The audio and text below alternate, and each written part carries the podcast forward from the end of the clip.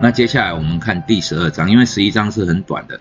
第十二章哈，我们上一次讲的第十章是这本书的精髓，好啊。那第十二章这是风险管理的部分呢，其实也是啊，只是说风险管理每一个人的想法是不一样的哦。各位可以看一下，就我们开始第一个哈，股票跟德州扑克的玩法很相似哦，风险也很类似。德州扑克大家都知道嘛，哦要先要看牌。哦，先发三只嘛，哦，哦发两只，然后牌底发三只，然后从两只开始发，就牌底嘛，哦，那你要看牌，你就要给钱。有一个，也就是说，我们做交易，哈，我要看我能不能赚钱。第一把停损设好，哦，也就是原始的停损。那如果错了的话，我原始停损就是海底的钱不见了，那。这相似，当对了的时候，哎，我的牌跟翻出来的海底的那些牌，哈，是有嘎对呀，或者是说就是有有有兔胚啦，什么葫芦啦这些东西，哈，啊，你就可以继续加码或减码，但这跟股票是一样的，只是说扑克牌没有减码，可是股票是可以减码，那相对的，它的风险也是一样的。初期就是海底的钱，那接下来赌大的就加码越来越大。可是股票有一个是不一样的，就是说当我们在加码的时候，我们可以采取 break even 的点，譬如说我一百块买，哎走到一百二了，我再加码，那停损我设在一百亿。那这东西就是说，要是我错了，其实我可以拿回原来的本金，但是德州扑克呢？丢下去，你弃权了就是别人的，好，所以事实上股票跟德州扑克相似，但是股票的风险其实是比德州扑克小，因为输赢呢基本上是看我们的，好，那只要停损设好，其实大家都一样。那第十二章哈就讲他的一些故事啊，如何比赛，然后如何那个成为美国冠军。我跟各位讲哦，要成为冠军很不容易，哈。那我的好好朋友啊，哈，那个行云流水之前在大陆比赛哦，十将近十万人，实盘交易，就是每天你的期货商哈或者是券商，你的资金输赢多少，那都。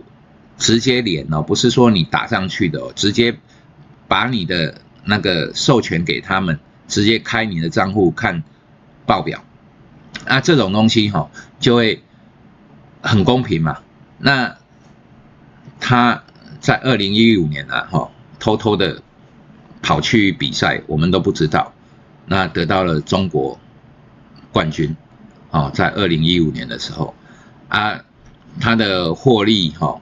的不是绝对金额啊，就是获利的百分比，哈，是第二名的好多倍啊。这种东西哈，就是说，事实上你要做交易哈，会去报名的大概都是有点分量的了，或者是说自己觉得自己做的还不错的。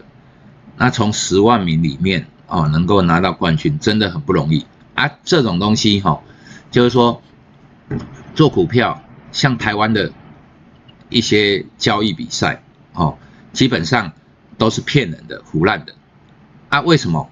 因为台湾的比赛，它，譬如说像某间公司，哈，做什么什么人机对战呐，这些东西，它是算胜率的，啊，或者说绝对金额，它不是，就是说我们会为某些人去设计他的比赛规则，哦，这个是不对的。啊，基本上台湾的比赛都是三个月啊，没有那么真实，所以台湾得奖哦，出去外面一样被宰。哦，当然不一定说被宰了，就是说我不是很在乎台湾这边的那种比赛，我觉得，因为我我自己也看过嘛哈，就是没吃过猪肉，也看过猪走路，所以大概了解状况。那基本上哈。风险管理呢，就是很重要的。那为什么像我刚才讲，我朋友那种去参加比赛拿到冠军嘛，哈啊这种东西，重点在哪里？重点在稳定性。也说稳定性哈，才是业余跟专业的分野。所以为什么我一直强调稳定性？你要制定 SOP 啊，哈，交易的 SOP，然后把你的交易规则、把你的手法、把你的思维哈定下来，然后去做一个学习。不只是你的期望值可以从此统计出来，然后重点是你的稳定性会慢慢的增加。每一个人都赚过钱了哈。那只有懂得保护，那才是你的钱。因为每一个人都赚过钱。我常常跟一些朋友有时候在聊哈，啊，他们有时候常常不知道我谁是谁嘛，也不认识，不大知道我是谁。那我们总是坐在那边听，就讲讲一些哇，我从哪里哈买进多少，然后怎样怎样怎样怎样，然后赚了多少钱哇，哪一场战役厮杀的多厉害。当然我们也会。听嘛，但是我们很少讲，就觉得哇，这个人好像很厉害。到最后他是来借钱的，好，每一个人都赢过钱，在金融市场，散户也赢过钱，但是守得住的才是最后的赢家。哦，就是说我们为什么要要求你要有稳定性，就是这个道理。只有健全的理论哈，才能厘清思考，迅速的认赔，才能让你的。获利持续的发展，就是说，你赔钱呢，哈，尽量的要赔少啊。这种想法大家都有嘛。那谁愿意赔钱啊？大家都不愿意赔钱啊。那迅速的赔，哈，才能够让你持续的发展。因为大家不愿意赔钱，所以你赔钱就不会迅速。哦，各位懂意思吧？成功者的理由，哈，都是相似。金融市场。只要他是赚钱的长期的赢家，他的想法、他的理由都很像，就是透过频繁的练习才能够创造不平凡的结果。那这种频繁的练习是什么？砍停损。好，所以我从前呢，我也常讲过，说我最近在练习亏损。所谓练习亏损哦，为什么要练习它？就是因为我要赚钱。只有练习亏损，你才有能力赚钱。因为亏损哈，获利跟亏损它所需的比例是不一样的，所以我们要尽可能的减少那个亏损的幅度。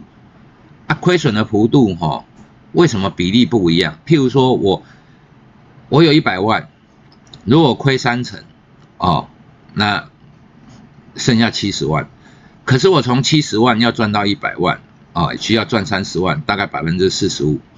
如果我有一百万，我亏损百分之五十，我却要赚百分之一百才能够回到一百万。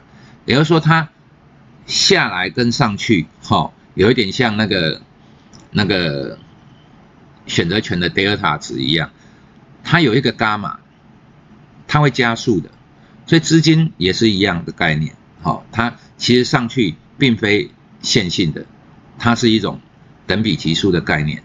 那所以你要尽可能的亏损，那分散风险哈，尽可能减少亏损的幅度了哈。大概的做法就是分散风险，或是缩短单一的停损。分散风险哈，就是说我有十档股票，然后每一档可能就是哇亏损。譬如说像我啦，哦，我我的例子，我每每一次买进单一的股票，几乎都不会超过百分之五。啊，我资金池的百分之五，那我的停损就是百分之五到百分之十，这个东西是固定的，啊，就在这个区间里面。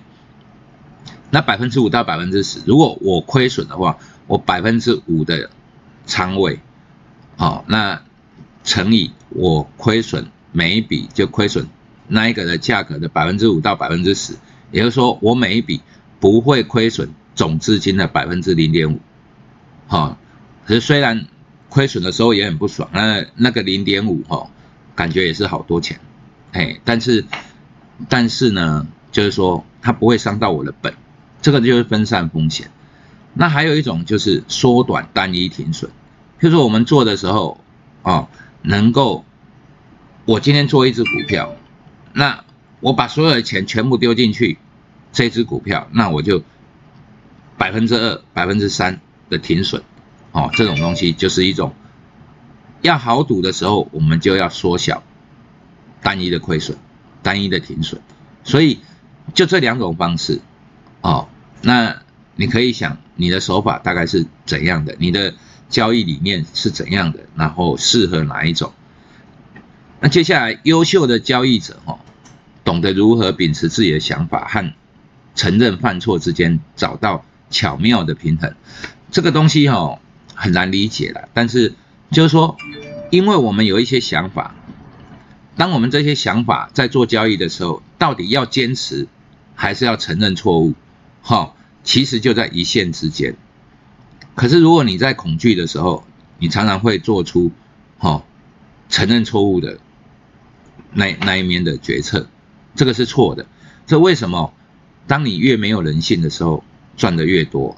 就是事实上，你是在秉持自己的想法，该停损就停损，没有挣扎。